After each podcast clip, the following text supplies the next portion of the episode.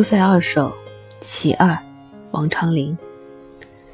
流马新跨白玉鞍，战罢沙场月色寒。城头铁骨声犹震，匣里金刀血未干。小的时候看《大话西游》，努力了两次都看不完，因为我完全不知道这个电影有啥好看的。我更不能理解为什么那么多人觉得这部电影倾注了星爷毕生的才华，也是他自己心境的写照。长大了，再回头去看，我才明白，那时的我看不下去，不爱看，是因为看不懂。现在，我依旧。不敢说我看懂了这个电影，只是当我今天念到这一首《出塞》，念到这一句“战罢沙场月色寒”的时候，我忽然就想起了至尊宝在那城墙之下转身离去，肩扛金箍棒，走向茫茫大漠时候的孤独的背影。尽管他的身边人声鼎沸。有很多路人，有很多看客，但是对他来说，那一切似乎不存在。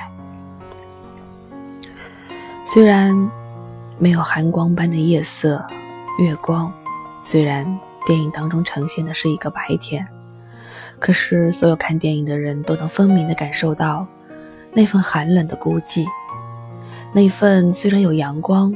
但是不知道被什么迷茫的东西遮挡了阳光，让它不能完整的洒向人间。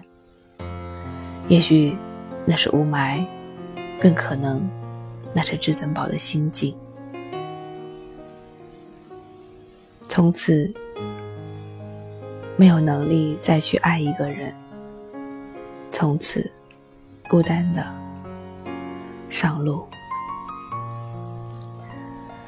这首《出塞》所描写的，也许和感情无关，至少和爱情无关。但是，那激烈的战争之后，你站在布满死去人们的地沙场上，也许微风当中还会吹来血腥味。更何况，将军匣里的金刀上血迹都还没有干。如果可以多想一层，甚至可能会感受到幸存的战士们，他是否会仰天长叹：这一切是为什么？我们要在这里相互杀戮？我们究竟是为什么？要在这里和另一个同类拔头相向。这两天很看了几部关于战争的电影，都是一些根据当年的真实事件改编的二战时期的故事。看多了这种特别真实的描写战争的电影以后。你就会尤其的对战争感到恐惧，也对战争背后的意义感到不可思议。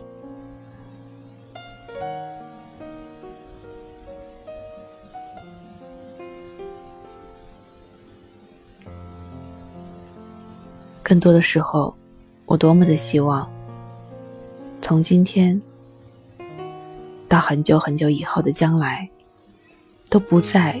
有人需要念着一首《出塞》，走向不知生死的未来。王昌龄《出塞二首·其二》：流马新跨白玉鞍，战罢沙场月色寒。城头铁骨声犹震，匣里金刀血未干。